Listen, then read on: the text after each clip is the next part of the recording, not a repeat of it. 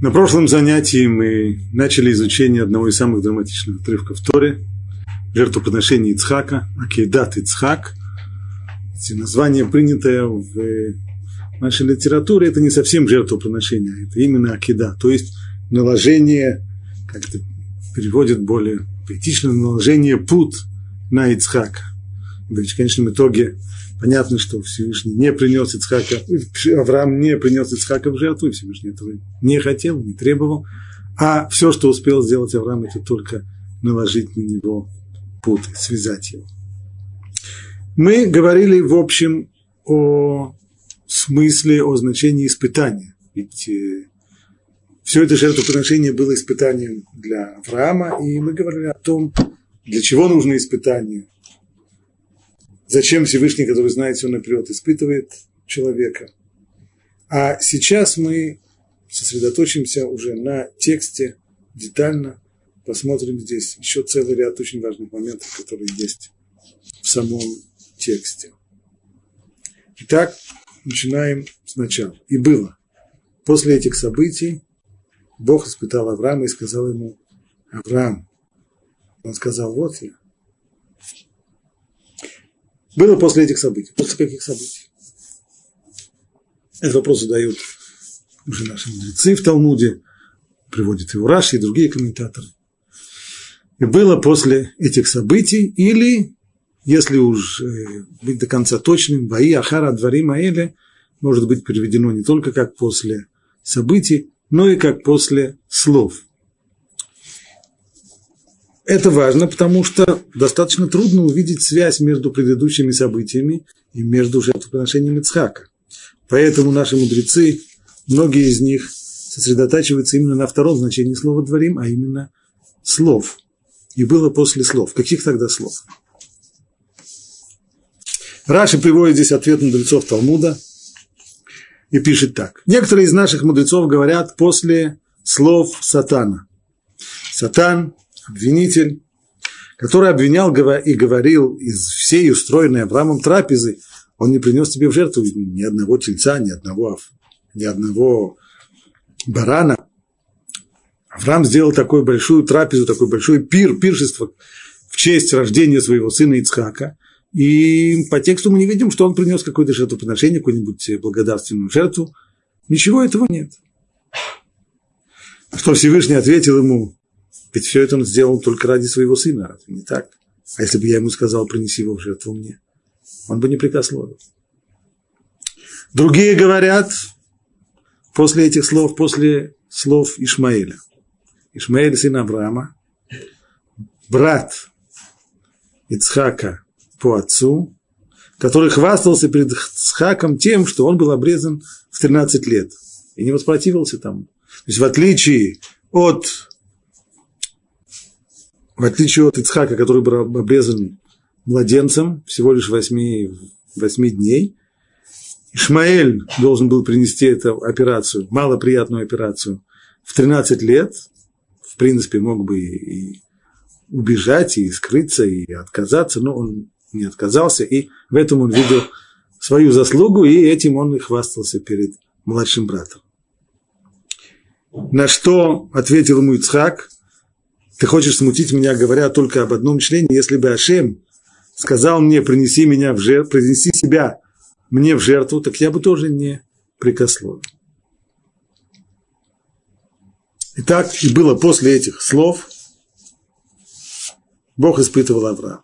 То есть, если есть, как мы уже говорили, одно из значений испытания, если есть какие-то слова, если есть готовность, что-то сделать, если есть готовность чем-то пожертвовать, то не исключено, что проверят и эту возможность в жизни и в реальности. Тогда приходит испытание. И сказал ему Авраам, и он сказал, вот я. И он сказал, прошу тебя, возьми своего сына, своего единственного, которого ты любишь, Ицхака, и иди себе в землю Мория, и там принесешь его мне в жертву на одной из гор, которую я тебе укажу.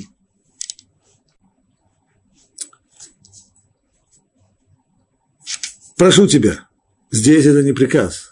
Всевышний просит его. Почему просит? Ведь испытание, по идее, должна быть заповедь, приказ. Сделай так-то и так-то. Ответ наших мудрецов. Всевышний здесь просит Авраама, пожалуйста, после того, как ты выстоял всех остальных в предыдущих испытаниях, я тебя прошу, пожалуйста, чтобы ты выстоял в этом последнем.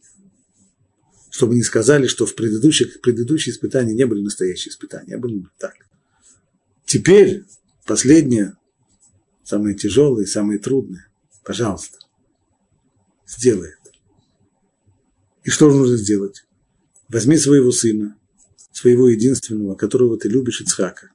Видно, здесь текст накручивает. Возьми своего сына. В принципе, можно было бы сказать просто. Возьми Ицхака и отведи его в землю Мурья на жертвоприношение. А говорит Всевышний не так. Начинает издалека. Возьми своего сына, своего единственного, которого ты любишь, и только после этого Ицхака. Да, приближение. Еще на шаг, еще на шаг, еще на шаг. Почему это именно так? Раши приводит здесь следующее объяснение. Здесь можно усмотреть и диалог. То есть, поначалу пришло, пришла просьба «возьми своего сына». Что Авраам ответил, а какого сына? Я двое. Своего единственного. Опять же, он свой единственный. Каждый он единственный сам по себе. Каждый он уникальный. Каждый единственный у своей матери. У Агари, Ишмаэль, Сара, Ицхак. Которого ты любишь. Авраам снова ответил. Люблю обоих, и того, и другого. И только после этого сказано Ицхак. Почему же именно так? Почему не открыл ему с самого начала, что речь идет об Ицхаке? Одна из причин, которые Раша приводит, для того, чтобы не ошеломить его внезапно, то есть Всевышний здесь как бы подготавливает его, начиная издалека, издалека, издалека, подводя постепенно, постепенно, для того, чтобы это не обрушилось на него моментально, и только после того, как уже Авраам более или менее приготовился, только после этого ему следует окончательное, окончательное требование Ицхака. Другое объяснение для того, чтобы вознаградить его за каждое слово в отдельности. Так пишет Раша. Что значит вознаградить его за каждое слово в отдельности? То есть, каждая из этих, на каждой из этих стадий Авраам выражал свое согласие и готовность. Возьми своего сына, своего сына ты готов отдать? Готов. А своего единственного? Тоже готов. Которого ты любишь? Готов. Ицхака. и иди себе в землю Мория. Жертвоприношение не должно было быть принесено. В принципе, можно было бы потребовать прямо, чтобы это сделал прямо у себя дом. Нет, не так. Не дом. Иди себе в землю Мурия. Речь идет о том месте, в котором в дальнейшем будет построен Иерусалим. Более того, по традиции имеется в виду именно храмовая гора. вот здесь храмовая гора в Иерусалиме называется гора Мория. Почему вдруг Мурья? Откуда берется это название? И снова Раши. Он приводит здесь объяснение мудрецов. Почему он называется Мурья? Во-первых, поскольку это место, откуда исходит наставление для всего еврейского народа. Здесь мы касаемся немного значения слов Торе. Само мы прежде всего в, там, на Храмовой горе, когда уже построен был храм, то там заседал Санедрин, то есть там заседал высший судебный орган в еврейском народе, который должен был, был ответственный прежде всего за конкретное э, объяснение и конкретную реализацию Аллахи, за конкретное объяснение и обучение мицвод. Там устанавливалось конкретный, э, конкретное значение каждой, каждого закона Торы. И вот слово-то Тора который все употребляют, мы все употребляем его постоянно, постоянно, постоянно, а что означает слово Тора? От какого, от какого слова оно происходит? Самое простое значение слова Тора – это слово однокоренное, слово, которое известно людям, которые только начинают учить иврит, слово море, то есть учитель. Иными словами, Тора – это учение. Тора, хора-а, учение, море, учитель. Стало быть, гора Мурия – это то самое место, откуда учение исходит в еврейский народ. Это объяснение мудрецов. Онкилус, то есть перевод онкилуса гера на арамейский язык, он дает другое объяснение. Связывает это название с воскурением в храме, где приносились не только жертвы, но и воскурение. Один из компонентов воскурения – это мор, то есть, э, как его называют в различных переводах Торы, мира, особое благовоние, которое использовалось в воскурении, ну и отсюда название Мория. Иди себе в землю Мурья, и там принесешь мне его в жертву на одну из гор, которую я тебе укажу. Если уже уточнять в тексте, то, наверное, неправильно было бы перевести и принеси его мне там в жертву, потому что э, буквально то, что сказано в Торе, «Веалеушам», то есть «вознеси его», «вознеси его мне на одну из гор, которую я тебе укажу». Э, «Вознеси», «вознеся», что значит «вознеси»? жертвоприношение, о котором чаще всего идет речь, это ола, она так и называется. Жертва, которая возносится. Ола имеется в виду жертва, которая возносится целиком, то есть там, где туша жертвенного животного сжигается целиком и полностью, и никакие части его тела не съедаются. Но здесь значение, как говорит Раши, Всевышний с самого начала уточняет, он не сказал ему, не зарежь его, не принеси его в жертву, а вознеси его. То есть уже в самой первой формулировке требования, которое было дано Аврааму, Всевышний уточняет здесь, что он нет, не было никакого желания заколоть, зарезать его. Имелось в виду только одно, чтобы он вознес его на жертву, на жертвенник, чтобы Ицхак, будучи вознесенным на жертвенник, получил бы уже статус жертвенного животного, а в тот момент, когда он получит этот статус, Дальше уже можно будет его спустить обратно. И так действительно и получилось, когда, когда Всевышний сказал Аврааму после того, как Ицхак зашел на жертвенник, зашел, теперь ты можешь его спустить его вниз. И там принесешь его мне в жертву на одну из гор, которую я тебе укажу. Трудно не увидеть здесь параллель. История Авраама его первые шаги, которые Тора нам показывает, начинаются с исхода, с ухода Авраама из своего родного дома, когда он отправляется в землю, в землю Кнанскую. Правда, Всевышний не говорит ему в землю Кнанскую, а что он говорит? А ты, ты иди себе, уходи из дома отца своего, от всей родни своей, со своей, со своей страны, и иди в землю, которую я тебе укажу. Куда идем? Не знаю. Иди. А когда туда придешь, вот тогда я тебе скажу. Скажу, да, прямо здесь. В принципе, Авраам повторяет сейчас почти тогда самые эти первые свои шаги. Он идет сейчас, ему дано общее направление, как он тогда тоже, в общем-то, понимал направление, куда, в каком направлении нужно идти. Общее направление есть, в землю Мурия, а где?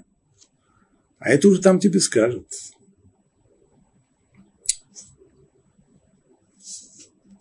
И встал Авраам рано утром, оседлал своего осла и взял с собой двух молодых людей – своего сына Ицхака, и наколол дров для всесожжения, и встал и пошел к месту, о котором сказал ему Бог. Что это за молодые люди? Почему нужно брать с собой двух молодых людей?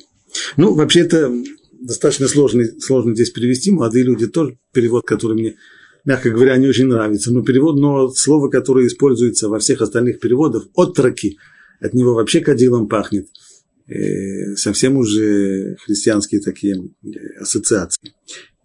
Вообще, слово, употребленное в, в оригинале «наар», оно действительно может быть э, понимаемо в двух значениях. Прежде всего, это возрастная группа, это человек молодой еще, совсем еще молодой даже, что называется сегодня, сегодня бы назвали тинейджер – так, от слова линаэр, встряхивает. То есть человек, который еще не определился, да, он такой вот его трясет из стороны в сторону.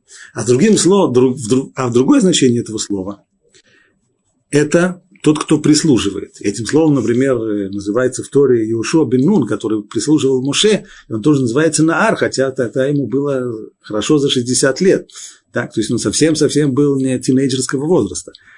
Но человек, который вот так вот воспринимает себя как только служитель для другого человека, он и называется этим словом наар.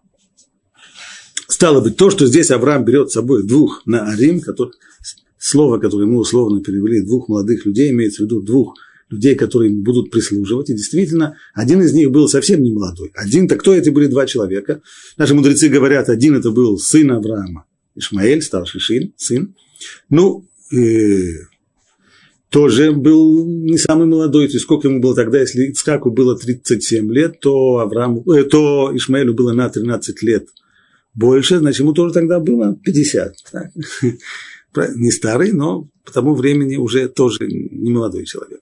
А второй был еще старше. Это Элезер, то есть раб Авраама и наиболее приближенный к нему ученик, ученик, который уже стал обучать других людей – Элиезер из Дамаска. Вот этих двух близко к себе людей Ицхак, Авраам, простите, берет с собой. Вопрос, зачем? Все, что от него Всевышний попросил, это взять Ицхака, привести его в землю Муря для того, чтобы там возвести его на жертвенник. Зачем же ему еще эти двое? Зачем он берет с собой еще самого близкого ученика и старшего сына?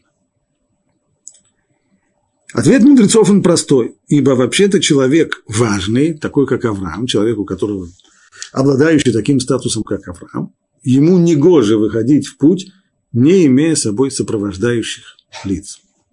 Человек подобного ранга и подобного статуса должен, когда он выходит в дорогу, с ним должны быть сопровождающие его люди, которые будут ему прислуживать.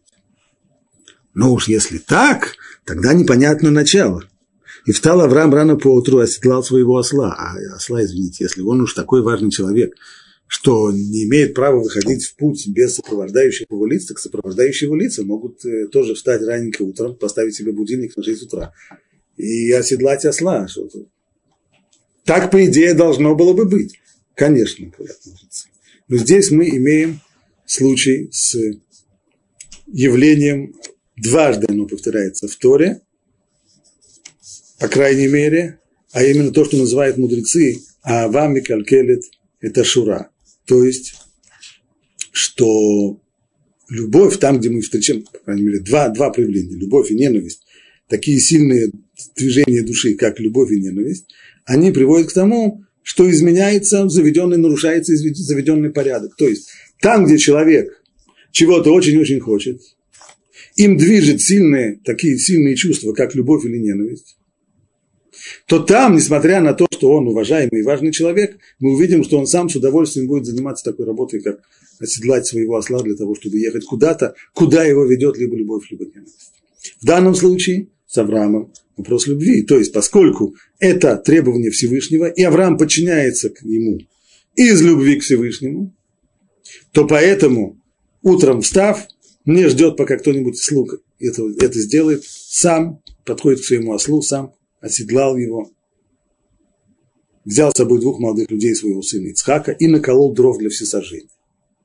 И здесь возникает вопрос. Ведь э, в тот момент Авраам находится, происходит эта сцена в Хевроне.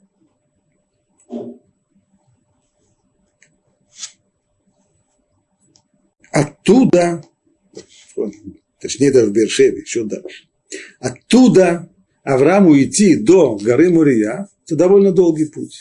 Так зачем нужно вести с собой дрова? Можно прийти на место. Там на месте наколоть дров. Вот и все. Для чего нужно вести с собой дрова? Аж из Бершева. Причина она вот какая. Авраам не собирается давать поблажки себе. Когда от нас требуется сделать что-то, чего мы в глубине души боимся сделать, не хотим это сделать, но понимаем, что это необходимо, то мы всегда обрадуемся какой-нибудь какому-нибудь непреодолимому препятствию, когда мы можем, сможем сказать, ну, я очень хотел, ну, что же я могу сделать? Не вышло, не получилось.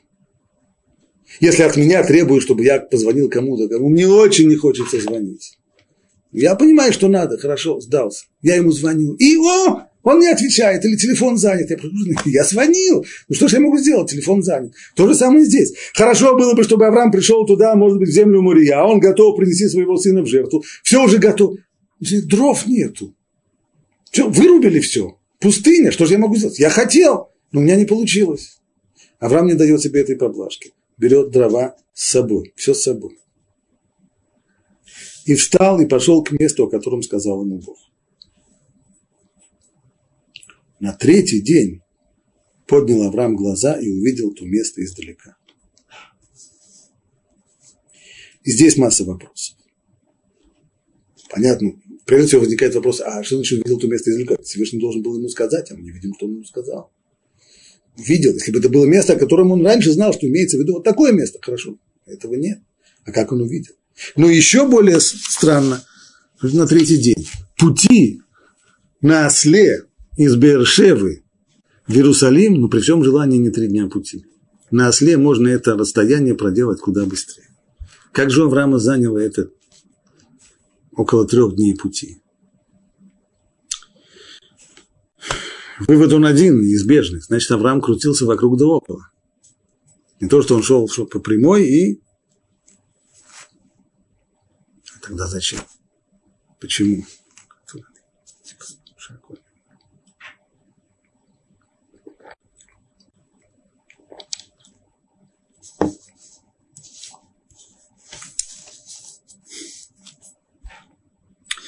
Все эти дни пути, они были только углублением самого, самого испытания. Когда человеку требуется сделать что-то очень трудное для него, очень тяжелое, человек может взять себя в руки и быстро это сделать. И чем быстрее он это сделает, тем для него легче, тем меньше борьбы с самим собой. И снова, вот этой поблажки Амрам не получает. У него очень много времени для того, чтобы для борьбы с самим собой, для того, чтобы, несмотря на данные обещания, несмотря на принятые на себя обязательства и на то, что он готов, но при всей, при той, при всей при той готовности, сейчас-то в пути, час за часом, час за часом, день за днем, идет, может идти внутренняя борьба. И именно так описывают это наши мудрецы. В Мидраше, в двух Мидрашах и в Ялкут Шимоне, и в Берешит Раба. Это дается э, в Танхуме. В Танхуме говорится так. В пути настиг его сатан и предстал перед ним в образе старца. Иными словами, Авраам идет по дороге с Ицхаком, своими провожающими людьми, и попутчик. Есть попутчик, старый благообразный человек, разговорились сговорились, и человек этот вдруг э, начинает задавать ему неприятные вопросы. А куда ты идешь? Отвечает ему Авраам, э, молиться. Ну, он говорит, старик, тот, кто идет молиться, а зачем же он берет с собой огонь, нож и дрова? Кто это видел, чтобы человек отправлялся в синагогу молиться и с собой еще носил дрова?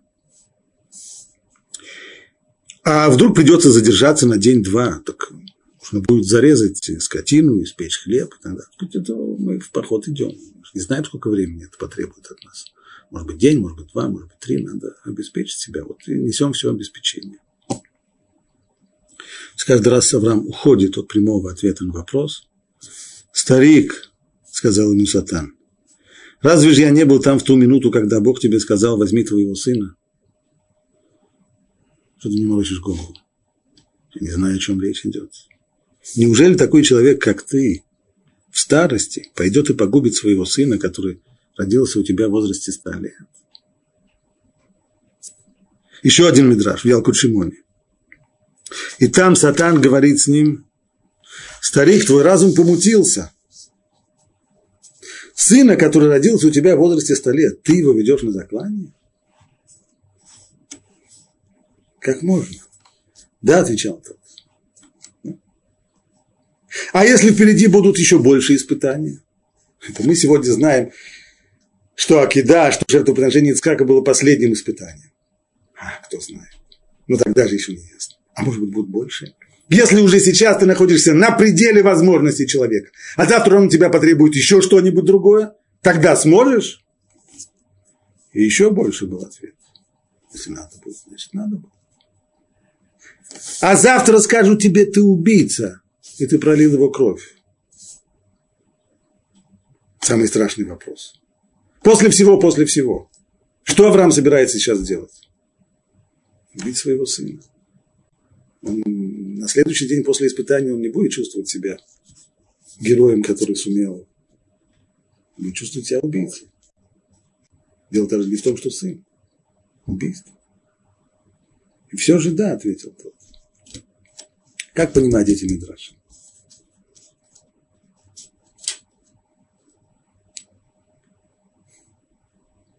Сатан. Говорят мудрецы, у Сатан, у Яйцерара, у Малахамавит. Разные слова, которые означают то же самое и Сатан, и ангел смерти, и Яйцерара. То есть та сила в человеке, которая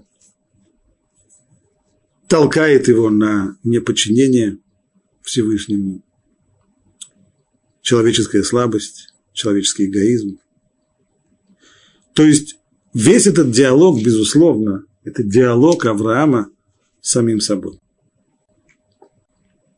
Когда-то давали общее, общее правило, что при изучении текста мы говорим о нескольких уровнях его понимания. Есть пшат, есть драж, ремес. Пшат отражает события так, как их бы увидел сторонний наблюдатель, так бы их, как бы их запечатлела видеокамера, которая была бы установлена, что бы она увидела. Люди делают какие-то поступки и что-то говорят. Никогда при таком отображении невозможно понять, что люди при этом думают и что они при этом чувствуют. Они говорят. Вот значение. Следующий уровень – драж. И это именно то, что мы сейчас прочитали, это мидрашим, которые занимаются драж.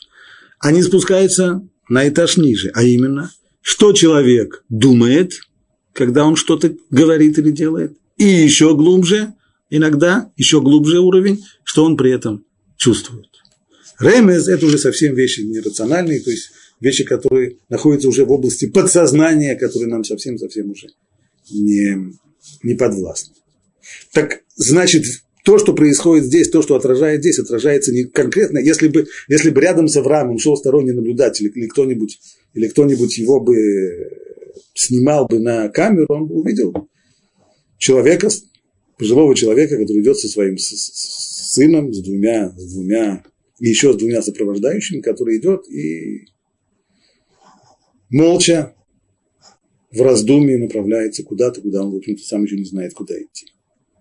Больше ничего камера не уловила бы. А все действие происходит в душе Авраама.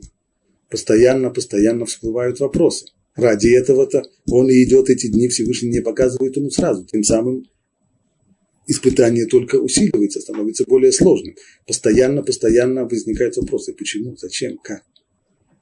Сын, который родился, сто лет он его ждал, в возрасте ста лет. Он столько времени ждал. И Всевышний обещал, что от этого сына он произведет целый народ. Как это? Почему? Готов ли он на это?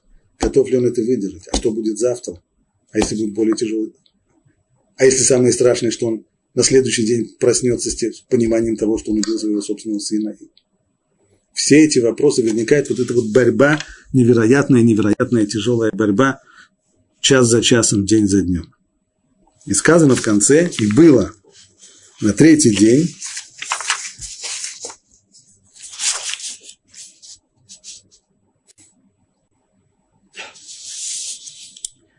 На третий день поднял Авраам глаза и увидел то место издалека. Что значит поднял он глаза?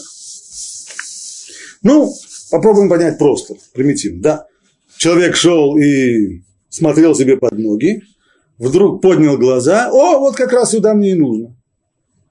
Значит, явно не так, потому что он еще не знал, куда ему идти. Всевышний сказал, я тебе покажу. А тогда куда поднимать глаза? И почему думать, что он шел, опустивший голову, смотря себе под ноги? Я один очень интересный комментарий. Вот этими словами поднять глаза обозначается обычно обращение человека к Богу, когда, когда он обращается к нему за помощью. То есть все эти три дня Авраам шел, вся эта внутренняя борьба с самим собой продолжалась, наконец, вот уже на третий день Авраам чувствует, что больше у него сил нет. И тогда он просит, это поднятие глаз означает, что он просит Всевышнего, покажи уже это место. Где оно уже? И тогда Всевышний идет ему навстречу и показывает это место. Как показывают это место? По традиции, говорят мудрецы, Авраам увидел гору, над которой было облако. А это традиционный признак присутствия Всевышнего, подобно облаку, который, который был в дальнейшем над Мешканом, над, над храмом в пустыне. То же самое он увидел здесь, понял вот это место. И сказал, и сказал Авраам сопровождавшим его людям, оставайтесь здесь со слом, а я и юноша пойдем туда и поклонимся, и возвратимся к вам. Подождите здесь. Авраам не хочет брать их с собой. Ни в коем случае. Оставайтесь здесь. Более того, фраза сформулирована немножко обидно. Оставайтесь здесь со слом. Здесь со, тоже компания. Они вдвоем, и я все. Оставайтесь здесь со слом. Почему? Да потому что при всем при том, что Авраам понимает, что означает это испытание для него, и он готов на него, но ему совершенно очевидно и ясно, что любой другой человек, который увидит это, ничего, кроме осквернения имени Бога, здесь не произойдет. Он увидит здесь убийство, он увидит здесь кровавую жертву, бессмысленную и варварскую. И речь идет не просто о людях со стороны, речь идет о самых близких к Аврааму людях. Его самый близкий ученик, Элиезер, который уже превратился к тому времени не только в ученика, но и в учителя, который преподавал учение Авраама другим людям. И его старший сын Ишмаил. При всем при том, как бы они ни были близкие, Авраам понимает, что они не способны понять происходящего, не способны это правильно оценить. Из этого выйдет только Хилуля Шема, осквернение имени Бога, поэтому оставайтесь здесь со слом. То есть на, на уровне непонимания того, что должно произойти, они со слом здесь. Оставайтесь здесь со слом. А я и юноша пойдем туда и поклонимся. Официальная версия. Мы идем молиться, клониться и возвратимся к вам. И хотя понятно, что эти слова были сказаны для того, чтобы их успокоить, что мы придем и возвратимся, собирается им говорить, что в принципе должно быть. Но вместе с тем, как часто бывает, здесь эти слова оказались пророческими, хотя Авраам не знал, что он вернется, что они вернутся вдвоем, но словами так он и сказал. И взял Авраам дрова для всесожжения и нагрузил на своего сына Ицхака, и взял в руку огонь и нож, и пошли они оба вместе. Вместе. Идут они вместе, хотя на самом деле, пожалуй, что они идут очень по-разному. Ицхак на данный момент идет, э, идет, идет молиться, идет служить Богу. Все. все достаточно радужно. Авраам идет, зная, что он должен принести своего сына в жертву. Но если они идут вместе, это значит, что также Авраам шел туда, шел на гору с не меньшим желанием, чем шел туда Ицхак. То есть здесь, мы, здесь Тора сравнивает, здесь Тора приравняла Авраама к Ицхаку. Как Ицхак идет? Он не тянет ноги, он не идет туда с трудом, он идет туда достаточно воодушевленно. Так же идет и Авраам, несмотря на то, что он понимает, что должно произойти. И обратился Ицхак к своему отцу Аврааму и сказал, отец. И тот сказал, вот я сын мой. И он сказал, вот огонь и дрова, а где же ягненок для жертвы? И сказал Авраам, Бог усмотрит тебе ягненка для жертвы, сын мой. И пошли они оба вместе. Снова повторяется та же самая фраза. И пошли они оба вместе. Кольцевое построение. Только что оно означает? Если в первый раз Тора здесь приравняла Авраама к Ицхаку, как Ицхак идет с воодушевлением, так же и Авраам, хотя Авраам знает, что должно произойти. А здесь все поменялось. Очевидно, что Ицхак понял намек, который был ему сказан. Что говорит ему Авраам? Авраам уходит от прямого ответа. А где, а где ягненок для жертвы? Бог присмотрит себе ягненка, сын мой. Понял Ицхак? Конечно, понял. И несмотря на это, после этого сказано, и пошли они оба вместе. Как Ицхак, который понял сейчас, что он идет свой последний путь, что, в общем-то, он предназначен быть ягненком. Так же и Авраам. Интересно, что во всем этом отрывке навязчиво повторяются два слова. И обратился Ицхак, не написано, и обратился Ицхак к Аврааму, и обратился Ицхак к своему отцу Аврааму и сказал, отец. И тот сказал, вот я, сын мой. И тот сказал, вот огонь и дрова, где же ягненок для жертвы. И сказал, Авраам, Бог усмотрит себе ягненка для жертвы, сын мой. В двух предложениях два раза сказано отец, два раза сказано сын, отец, сын, отец, сын, отец, сын. Весь мир остался в стороне, отец, сын, отец, сын, отец, сын. То есть не только что здесь обострилось больше всего вот это вот отношение отца к своему любимому сыну, но и Авраам не старается отогнать его от себя. Человек, которому нужно чем-то пожертвовать, он должен с чем-то расстаться. Даже, скажем, с какой-то вещью, которая ему дорога. Ему нужно с ней расстаться.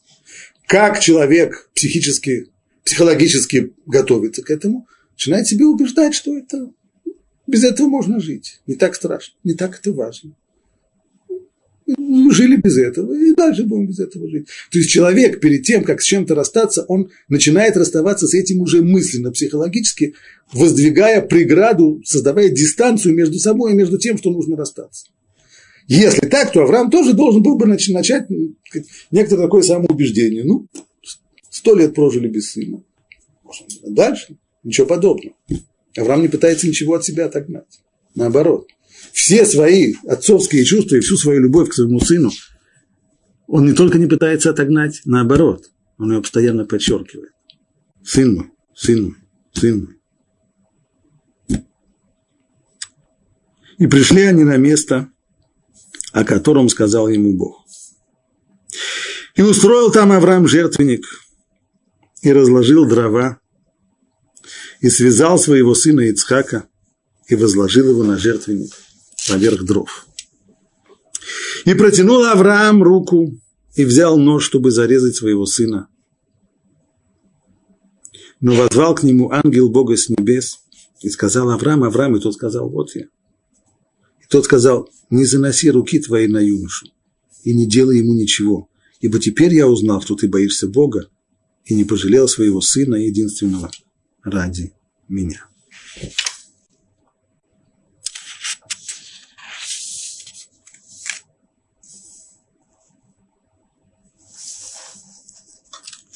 Не заноси своего, свою руку на юношу и не делай ему ничего. Немножко тавтология. Понятно, если не поднимай руку, так ничего ему не делай. Если ничего ему не делай, так очевидно, не, не поднимай руку. Ну, не заноси руку, имеется в виду, чтобы не зарезал его, не дай Бог. А для чего после этого сказано еще раз, не делай ему ничего. Раши приводит здесь ответ наших мудрецов, которые говорят так. Не поднимай руку, чтобы заколоть его. Сказал ему Авраам, а что же я сюда пришел напрасно? Тогда, может быть, я нанесу ему рану, чтобы хотя бы вытекло немного крови. И на это уже ангел сказал, нет, ты ему ничего не делай. А первый раз это прочитать, что значит Авраам говорит, если в тот момент, когда ему сказали, не, не протягивай руки, не, ни в коем случае, что не нужно этого делать. А ну что, Авраам, а что я зря сюда пришел? Зря, зря тащился три дня, хотя бы, хотя бы рану сделал, чтобы кровь, кровь хотя бы пустить. Что это означает? Имеется в виду вот что. Поскольку Авраам сейчас начинает понимать, что то, что ему было сказано, принеси ему, принести Ицхака в жертву, не имеется в виду конкретно жертвоприношение, а имеется в виду дать ему статус жертвенного животного. Так, чтобы еврейский народ, который произойдет в дальнейшем от него, унаследовал бы от него этот статус. Так для того, чтобы сделать, дать ему этот статус, он и хочет сделать какое-то минимальное действие. Хотя бы нанести ему хоть небольшое ранение для того, чтобы хотя бы пролилась немного кровь. Подобно тому, как, скажем, человек – которому по скажем, э, к примеру, ему когда-то сделали обрезание по медицинским показаниям, а теперь он хочет выполнить эту заповедь для исполнения заповеди, а обрезание-то уже сделано. В этом случае делается атафат дамбрит. Ну, хотя бы значит, наносится небольшой укол для того, чтобы хотя бы капля крови была пролита. То же самое здесь, для того, чтобы дать Ицхаку статус жертвенного животного. Ола, для этого, говорит Авраам, хотя бы сделать хотя бы сделать себе, хотя бы сделать ему небольшой надрез. На что и на это ему отвечает, и отвечает ему ангел, не нужно этого делать, абсолютно. Это совершенно-совершенно лишнее. Почему? Потому что все, что требовалось от него, это только возвести его на жертвенник, и с того момента, как он возведен на жертвенник, то он уже получил этот статус, больше ничего не требуется сделать вознес его, привел его на жертвенник, а теперь может спускать его вниз. Ибо теперь я знаю, ибо теперь я знаю, что ты боишься Бога и не пожалел своего сына единственного ради меня. Теперь я знаю. Ну и снова мы возвращаемся к вопросу, который обсуждался на предыдущем уроке, но хотя бы вкратце. Значит теперь я знаю? А до этого Всевышний не знал, а ведь он же знает все наперед. Что означает тогда эти слова? Ибо теперь я знаю. Вроде как раньше у меня были сомнения, что точно не знал, да или нет. А теперь уже, вот теперь да, точно знаю. Конечно, нет. Всевышний знает все наперед. Но в том-то и смысл испытания, чтобы то, что известно наперед, что человек на это способен, чтобы он это реализовал на деле. Ибо тогда человек, который выдержал это испытание, после того, как он выставил в нем, это уже совсем-совсем другой человек. И вот это тоже сказано. Теперь я знаю, имеется в виду, знал ты я и раньше. Но вот теперь ты уже это реализовал на деле. Теперь ты реализовал и страх Божий, поскольку, не, поскольку я и не пожалел своего сына, своего единственного ради меня. Может быть, сказать еще здесь несколько слов, э, более глубокое значение этого предложения, оно вот в чем. Авраам познал Бога как Творца всего мира, который создал этот мир.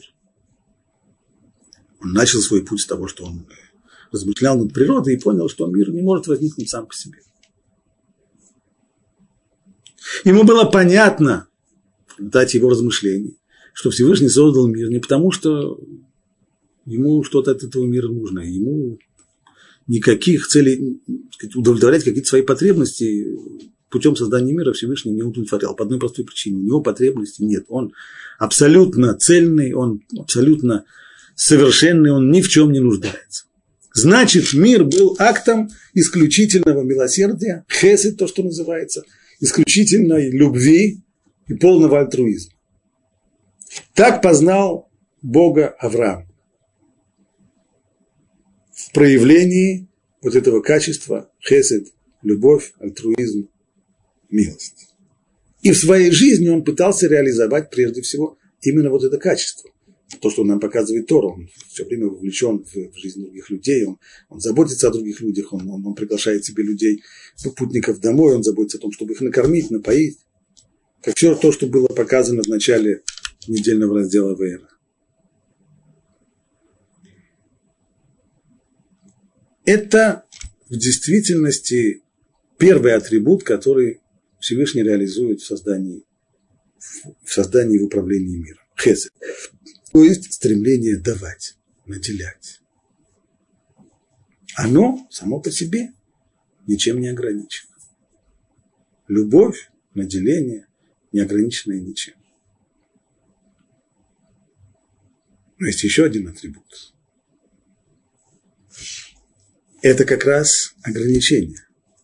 Называется он еще Медат один, имеется в виду атрибут качества правосудия.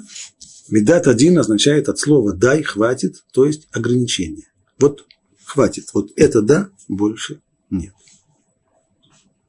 Не больше того. Почему это называется правосудием? А что ограничивает? Что заслужил? Что заслужил, получил. Не заслужил, не получил. В отличие от любви, которая не знает что значит, что, что значит права, что значит заслуги, давать, значит давать, давать безгранично, бесконечно. Здесь есть ограничения. Это со стороны Всевышнего. у человека, когда у человека реализуется это качество, то у него это качество другое. Это богобоязненность. То есть, когда человек ограничивает себя. В отличие от любви, которая является движением навстречу, то богобоязненность, страх Божий – это наоборот установление дистанции, когда человек ограничивает себя и говорит, нет, вот это непозволительно, вот это уже нельзя. То есть Авраам, который всю свою жизнь,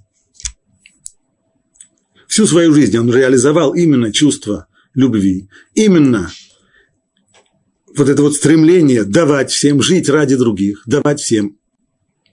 Но это чувство неограниченное, оно само по себе имеет и может иметь и отрицательные, и отрицательные последствия. Ибо в тот момент, когда любит всех и безгранично, то такая любовь может быть чревата и иногда и, и плохими последствиями. Ну, к примеру, когда, когда любит, скажем, когда любовь, она и по отношению к кому-то, кого кому-нибудь мерзавцу, который в состоянии сделать какие-нибудь гадости, то здесь, очевидно, нужно эту любовь ограничить и не дать этому мерзавцу то, что ему хотелось бы получить.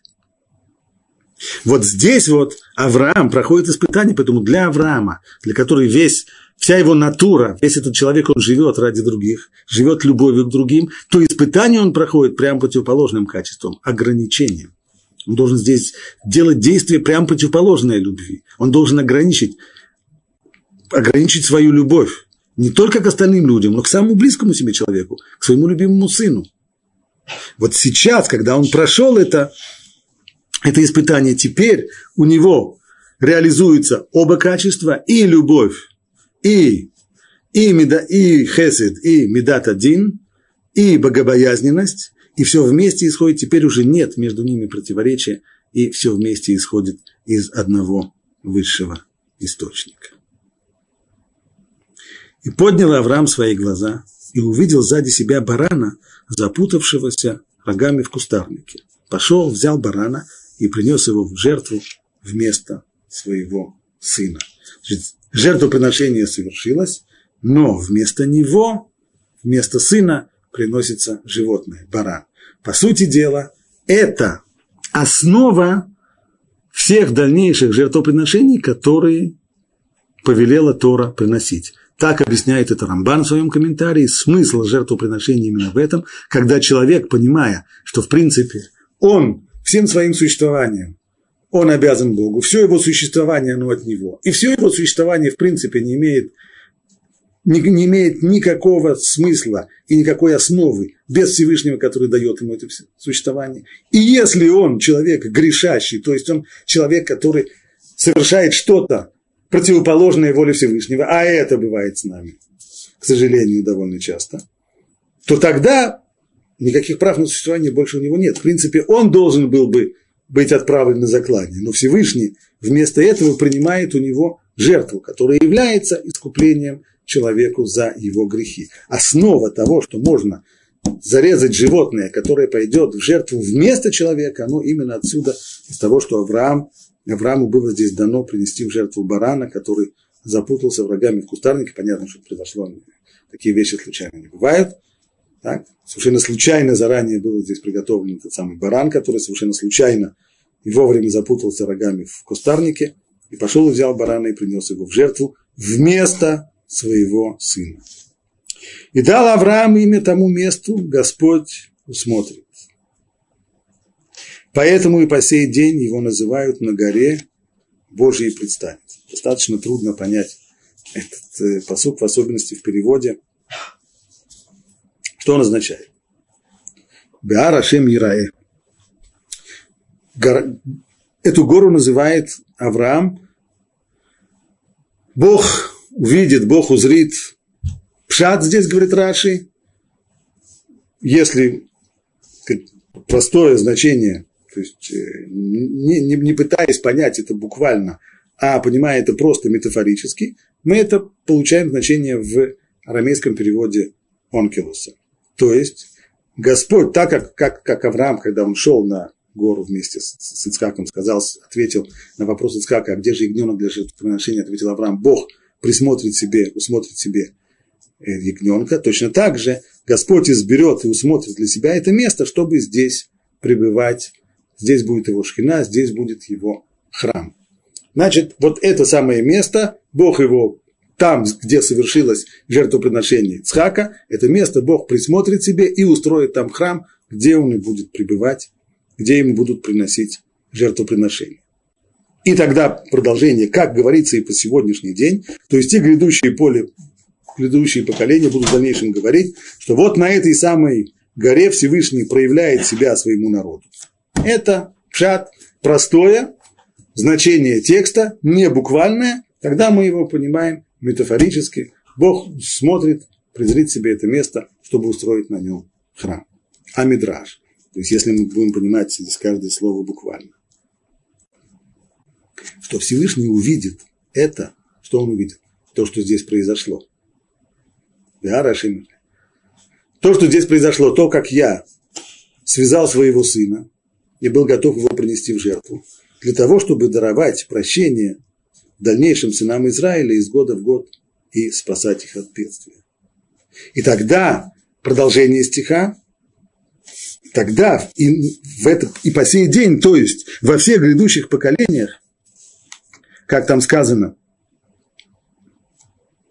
поэтому и по сей день говорят на горе Божьей, что на горе Божьей, и по сей день об этом и говорят, по сей день из года в год, то, что здесь произошло, пусть будет виден, пусть предстанет перед Всевышним пепел Ицхака, то есть то, что я готов был принести в жертву своего сына, то, что мой сын готов был принести себя в жертву.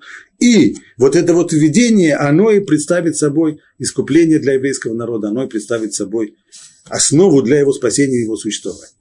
И в действительности каждый год в, в Роша Шана, когда в день суда, когда решается судьба еврейского народа из года в год, то отрывок Торы, который мы повторяем и зачитываем в Торе в этот день, это именно жертвоприношение Ицхака, ибо это и есть основа всего нашего существования. Та заслуга Авраама, она до сих пор как бы видна на горе Мурия, и она представляет собой залог нашего существования. Так говорит и Талмуд в трактате Шаббат, что в будущем, когда еврейский народ согрешит, Всевышний отправиться к нашим працам, чтобы они сумели оправдать еврейский народ. И скажет Авраам, скажет Бог Аврааму, твои сыны согрешили. А что ответит ему Авраам, если согрешили? Значит, пусть умрут, что же делать? Обратится он э, к нашему працу, к Якову, скажет тоже, смотри, твои сыны согрешили. Что делать? Согрешили, согрешили. Тогда Всевышний обратится к Ицхаку. Скажет ему, твои сыны согрешили. Ответит ему Ицхак, ну, вообще, что значит согрешили? Сколько уже времени человек грешит? Вообще пол жизни, треть жизни он спит, э, остальное время он занимается еще всякими делами. Сколько уже у него остается на грех? Не так уж много. Да и кроме того, что это значит вообще, что значит твои сыны, они что, только мои, они вроде как не твои? И после всего, и после всего. Если все-таки еще остаются претензии, я же принес себя в жертву ради тебя. Ицхак – это единственный человек, который может, что называется, стукнуть по столу, сказать, э, это, это не просьба о милосердии, это, это, это как требование. Почему их прости? Я себя принес, они, они мои дети, они мои потомки, а я себя в жертву принес. Получается, Ицхак, он тот, который может потребовать прощения еврейского народа. В Варшавском гетто был один очень удивительный человек, Абиклонимус Шапир, автор книги Хвата Талмидим. Он на протяжении, пока гетто не было уничтожено, он очень много сделал для того, чтобы поддерживать дух в людях, прежде всего в, в его хасидах, близких к нему людях. Каждую, почти каждую субботу, а уж тем более по праздникам, он обращался к, к людям, которые приходили в его синагогу с дрошот, говорил, говорил Деврей Тура, и их он к тому же и записывал. Записывал все это аккуратно в тетрадку. Затем перед последней акцией, когда уже и его взяли и отвезли его в концлагерь Травники, где он и погиб, он спрятал эту свою тетрадь в бидоне из-под молока, и уже после того, как гетто было полностью разрушено, когда в Варшаве начали строить новые дома на территории гетто. Сегодня человек, который входит в Варшаве по территории гетто, он никак не увидит, что там было гетто, кроме одного только памятника на Умшлацплак, там где, там, где собирали народ на акции. А так э, стоят дома, хрущобы такие, э, пятиэтажки, ничего не видно. Так вот, когда копали там для того, чтобы строить в 50-х годах эти, эти дома, то наткнулись на этот бидон. Наткнулись на бидон, отдали его в какой-то музей, и в дальнейшем, кажется, в 57 году, нет, уже в начале 60-х годов, э, Шалиях, который работал тогда в Варшаве, Дувдевани, он нашел этот, э, ему, ему показали этот бидон, и там он нашел вот эти вот записи об Муса Шапира. Рэби из.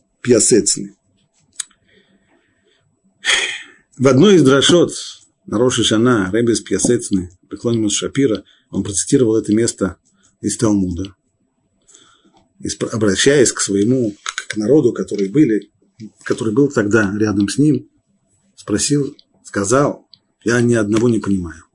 Если Ицхак может стукнуть по столу и сказать, ведь я же принес себя в жертву перед тобой, то чего он ждет? Если сейчас нас убивают сотнями, тысячами, ни за что, когда вокруг все, все горит, когда чего же Ицхак ждет? Почему он сейчас не может стукнуть по столу? 42 год шел тогда. Ответил Раби из Пьесецны, действительно, заслуга Ицхака, она колоссальна. Он был готов принести себя в жертву. Готов. Но все-таки в жертву он себя не принес, Всевышний этого не допустил. Значит, со стороны Ицхака было только желание, только воля. Была готовность принести себя в жертву. С тех пор прошло много лет. Мы постоянно приносим жертву. С тех пор евреев постоянно убивают всегда. Нельзя сказать, что мы этого хотим. Нельзя сказать, что мы этому рады. Нельзя сказать, что мы это делаем по своей воле. По нашей бы воле, если бы нас просили, мы бы отказались. Значит, получается, что со стороны Ицхака было желание, была воля, была готовность, но на деле он ничего не сделал. С нашей стороны мы умираем на деле каждый день, но у нас не хватает желания. Мы на это не готовы. Мы это делаем не по своей воле. Когда жертвы всего еврейского народа, приносимые против своей воли, объединятся вместе, все до конца, с желанием Ицхака, с его волей, который на то, что он был готов это сделать добровольно, вот тогда вместе целиком будет одно целое жертвоприношение, и вот оно тогда-то и приведет Машеха. Это то, что сказал Рэбби из Пьясецни в 1942 году, за год приблизительно до своей смерти.